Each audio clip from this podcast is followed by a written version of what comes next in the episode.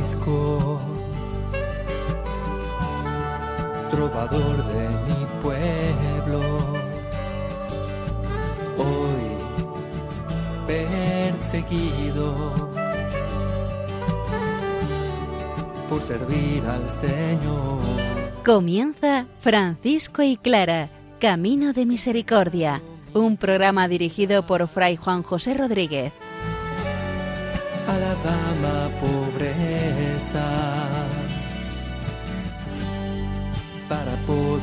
Estar más cerca de Dios. Yo, Clara.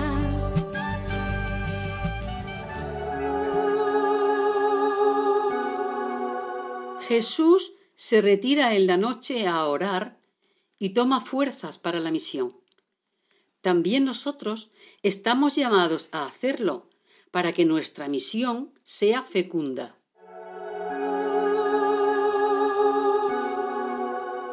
Un saludo fraterno de paz y bien hermanos. San Francisco y Santa Clara coinciden hoy en el mismo tema, la oración, el encuentro personal y fraterno con el Señor Jesucristo muerto y resucitado y las resonancias que esto lleva a la vida de fraternidad. Creemos en un Dios vivo que nos acompaña presente en el rostro y en la vida de los hermanos. Escuchemos la palabra del Señor, que sea ella la que nos motive a vivir apoyados en el Señor y dando nuestro servicio a los hermanos.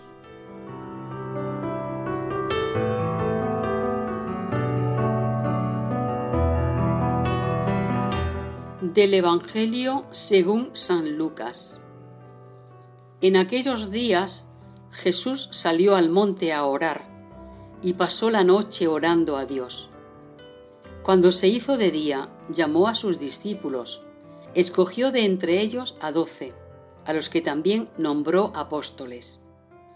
Después de bajar con ellos, se paró en una llanura con un grupo grande de discípulos y una gran muchedumbre del pueblo, procedente de toda Judea, de Jerusalén y de la costa de Tiro y de Sidón.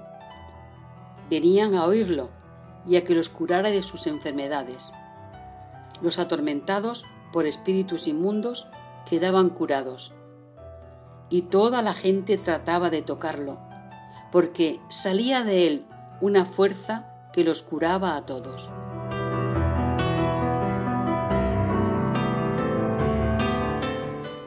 El texto que hoy elegimos es el principio del discurso o sermón de la llanura.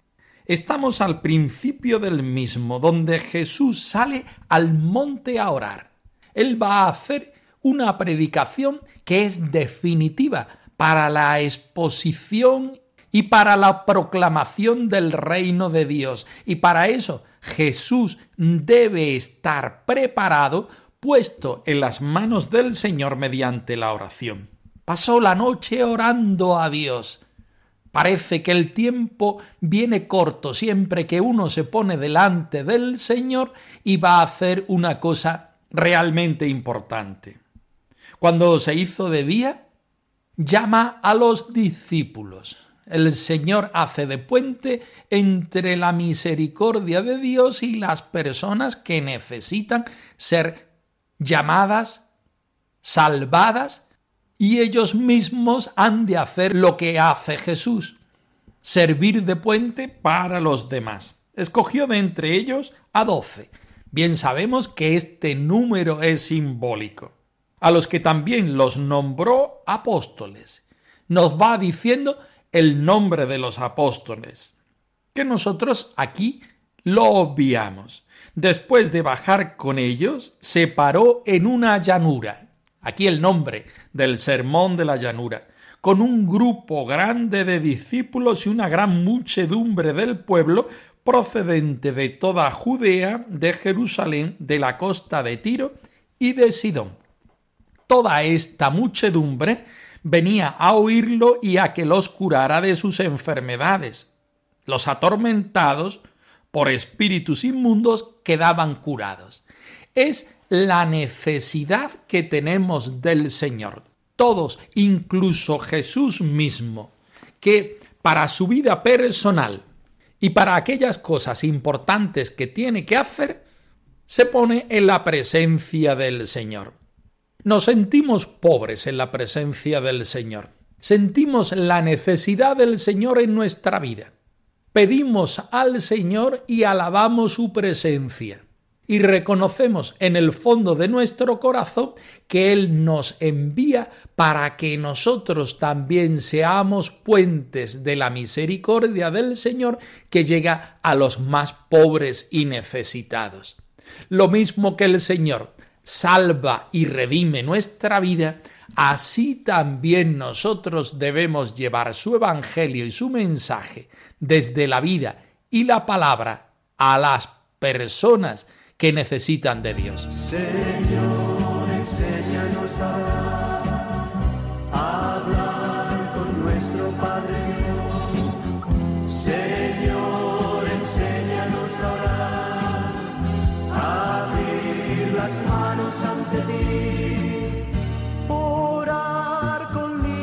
Corazón, que solo cante para ti, con la puesta en ti, dejando que hable Señor, orar buscando la verdad, cerrar los ojos para ver, dejarnos seducir Señor, andar por tus huellas de paz comenzamos el capítulo 27 de la primera vida de Fray Tomás de Celano, el punto 71. Caridad y constancia del Espíritu del Santo de Asís. Vamos a encontrarnos a un Francisco orante y contemplativo, pero nunca desasido del encuentro con el hermano.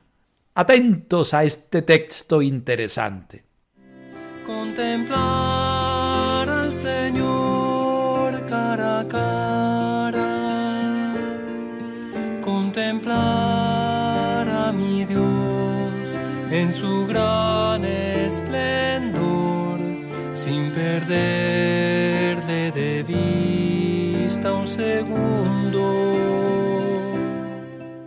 El varón de Dios, Francisco, había aprendido a no buscar sus intereses, sino a cuidarse de lo que miraba a la salvación de los demás. Pero, más que nada, deseaba morir y estar con Cristo.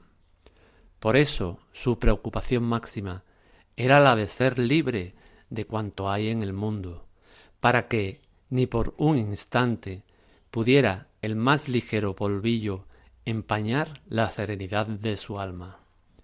Permanecía insensible a todo estrépito del exterior, y ponía toda su alma en tener recogidos los sentidos exteriores y en dominar los movimientos del ánimo, para darse sólo a Dios.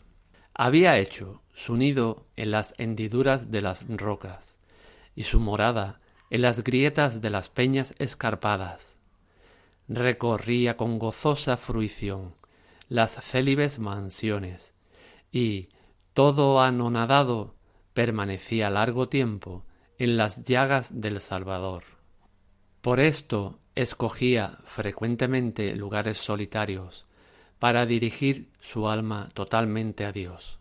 Sin embargo, no eludía perezosamente intervenir cuando lo creía conveniente en los asuntos del prójimo y dedicarse de buen grado a su salvación su puerto segurísimo era la oración, pero no una oración fugaz, ni vacía, ni presuntuosa, sino una oración prolongada, colmada de devoción y tranquilidad en la humildad.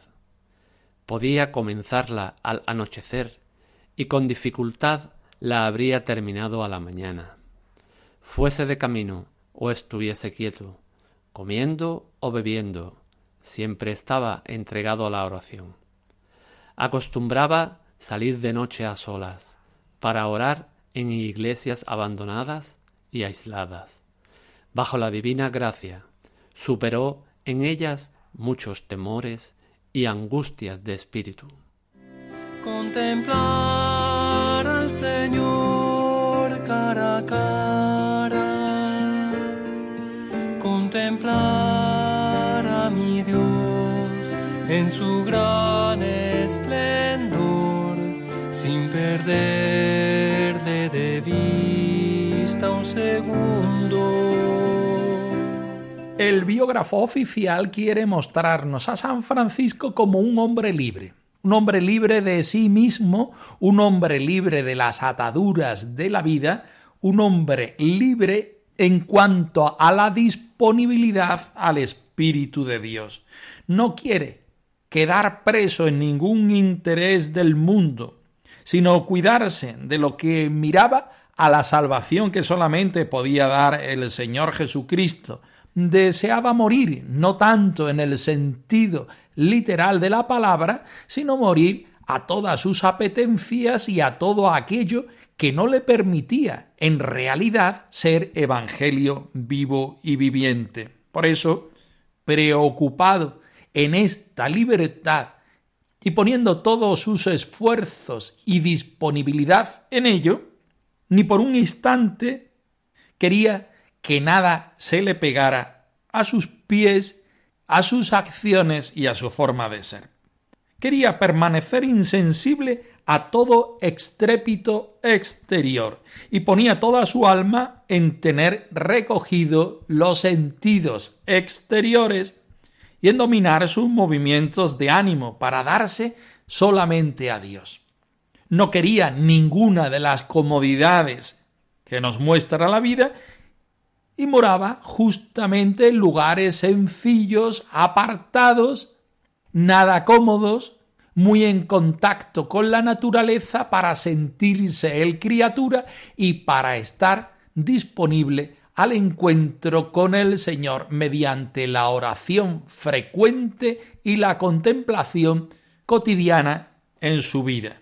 Llega a decirnos Fray Tomás de Celano que todo anonadado es el sumum de lo que estamos explicando, el no querer más que vivir la realidad de Dios. Permanecía largo tiempo meditando en las llagas del Salvador.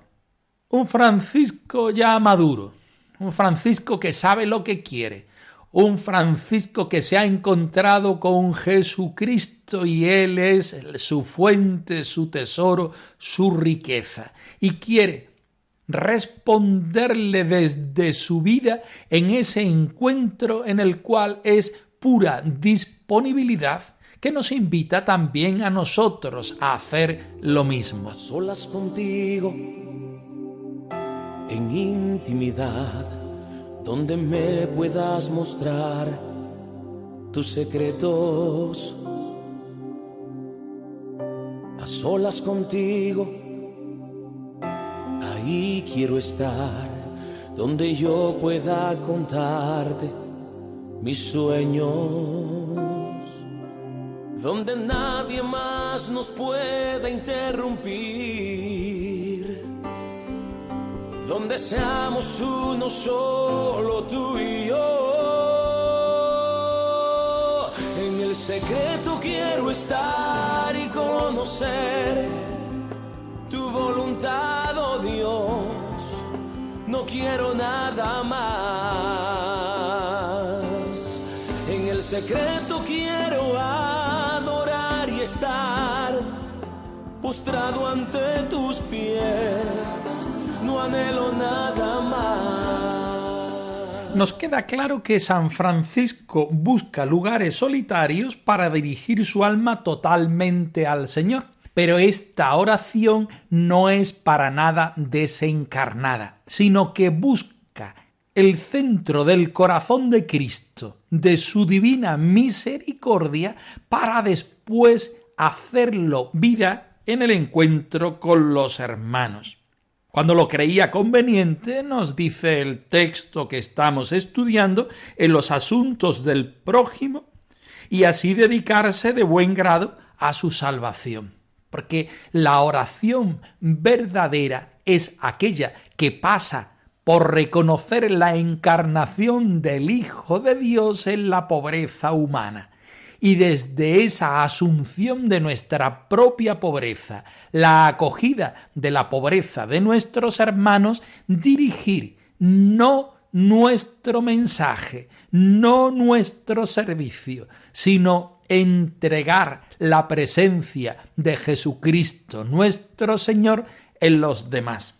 Su puerto segurísimo era la oración, donde Francisco, asomado al espejo de la misericordia del Señor, reconoce que su vida, su predicación y su ser no sirven de nada, sino que en las cosas del reino de Dios a quien tenemos que llevar es al Señor. Por eso insiste una y otra vez en recurrir a la oración, que podía ser tan larga como la propia noche, incluso ésta le quedaba corta, porque nuestro yo, nuestros objetivos personales en las cosas de la predicación y de la exposición del reino de Dios nos pueden hacer una mala pasada. Aquí queda la experiencia de San Francisco de Asís, su testimonio y también la enseñanza que nosotros podemos sacar. Nada de lo que nosotros llevemos puede ser decisivo para la vida de los demás. Lo interesante no es nuestra predicación, sino llevar al Señor.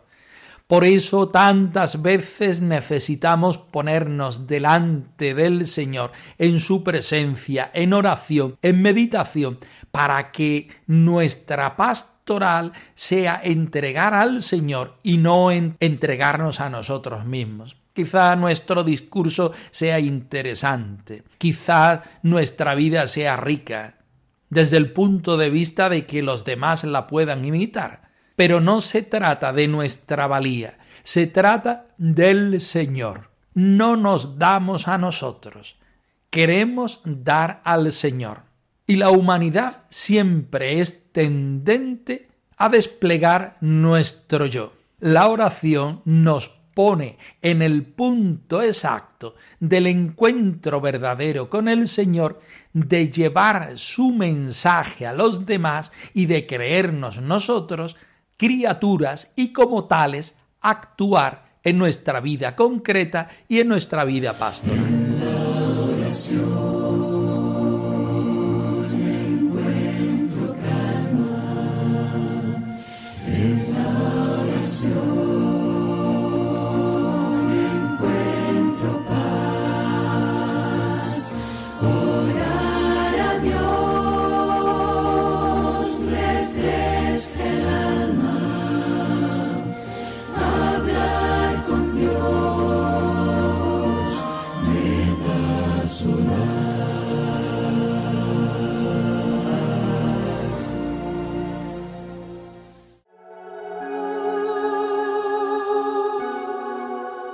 Acudir a la palabra de Dios es la mejor manera de acertar con el mensaje que Dios nos quiere comunicar.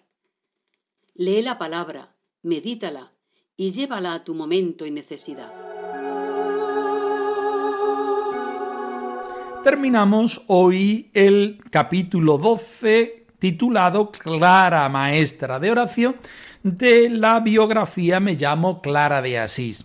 Hoy, para terminar, para poner la guinda, su autora nos habla de la necesidad que tenemos de alimentarnos de la palabra de Dios y de no quedarnos en la literalidad del texto bíblico, sino de avanzar en ese encuentro desde la oración con el Señor muerto y resucitado. Escuchemos atentamente.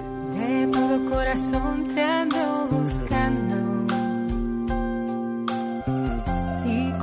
tesoro tu palabra guardo y llevo grabada firme tu promesa de mi vida, Señor, tú jamás te alejas. Aliméntate con la palabra de Dios. como dice el libro de la sabiduría. No es la variedad de frutos los que alimentan al hombre, sino que es tu palabra la que mantiene a los que creen en ti. Allá donde estés y hagas lo que hagas, acuérdate de Jesús. Deleítate recordando lo que hacía y decía. Repite su nombre. Repítelo dulcemente con el pensamiento, para que poco a poco vaya penetrando más en tu corazón. Guarda en tu interior la calidez de su presencia amorosa. No te quedes en la letra de los textos bíblicos. Saboréalos. Profundízalos. Entra en el espíritu de las palabras del Señor. Asimila la palabra de Dios a fin de transformarte en lo que comes. Intenta descubrir lo que Dios quiere decirte, ahora y aquí, a través de los acontecimientos. ¿Y a dónde te llevará a perseverar en la oración? Te llevará progresivamente a la caridad estable.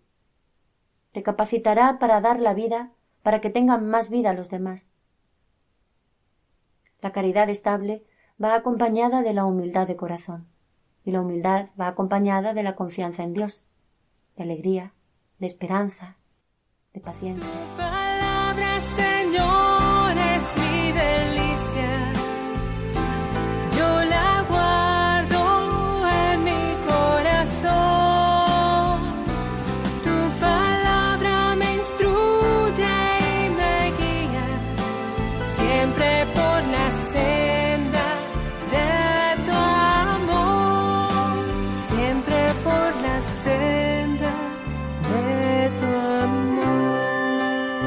Que no existe en el mundo ningún cristiano que ponga en duda la necesidad y la centralidad de alimentarnos de la palabra del Señor.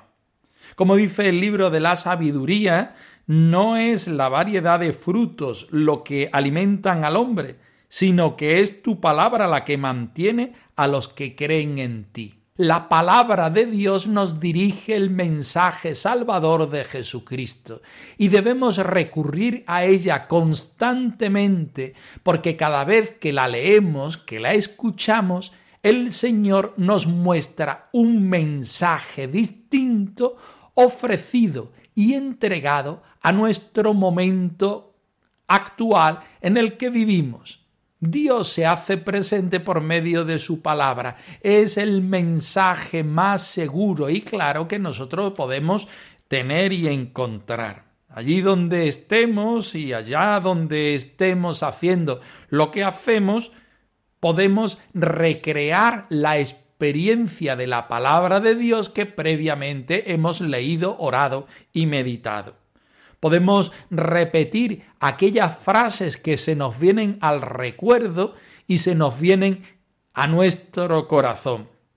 Repetirlo dulcísimamente en el pensamiento, en el corazón, en la vida, para que sea ella la manifestación de Dios que nos sigue hablando en nuestra vida cotidiana, sin aferrarnos a la literalidad del texto, aprendiendo siempre de la palabra de Dios, estudiándola y haciendo que ella sea central en nuestra vivencia del cristianismo. Asimilar la palabra de Dios a fin de que ella nos transforme también a cada uno de nosotros en evangelios vivos y vivientes. La vida de Clara es una oración continua que utiliza distintas mediaciones para el encuentro con el Señor y el encuentro con los hermanos. También nosotros estamos invitados, como Clara, también como Francisco,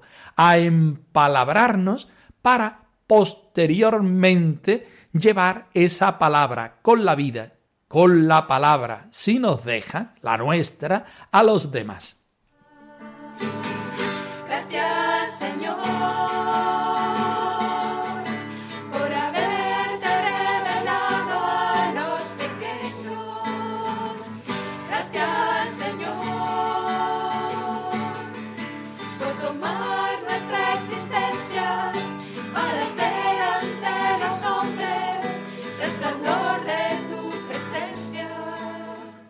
Francisco y clara arroba radiomaria.es. Os dejamos la dirección de nuestro correo electrónico por si queréis poneros en contacto con nosotros en algún momento. Nosotros nos despedimos, no sin antes ofreceros la bendición del Señor resucitado al más puro estilo franciscano. Que el Señor os conceda la paz y el bien, hermanos. Perseguido por servir al Señor. Han escuchado en Radio María Francisco y Clara, Camino de Misericordia, un programa dirigido por Fray Juan José Rodríguez. A la dama pobreza, para poder estar más cerca de Dios.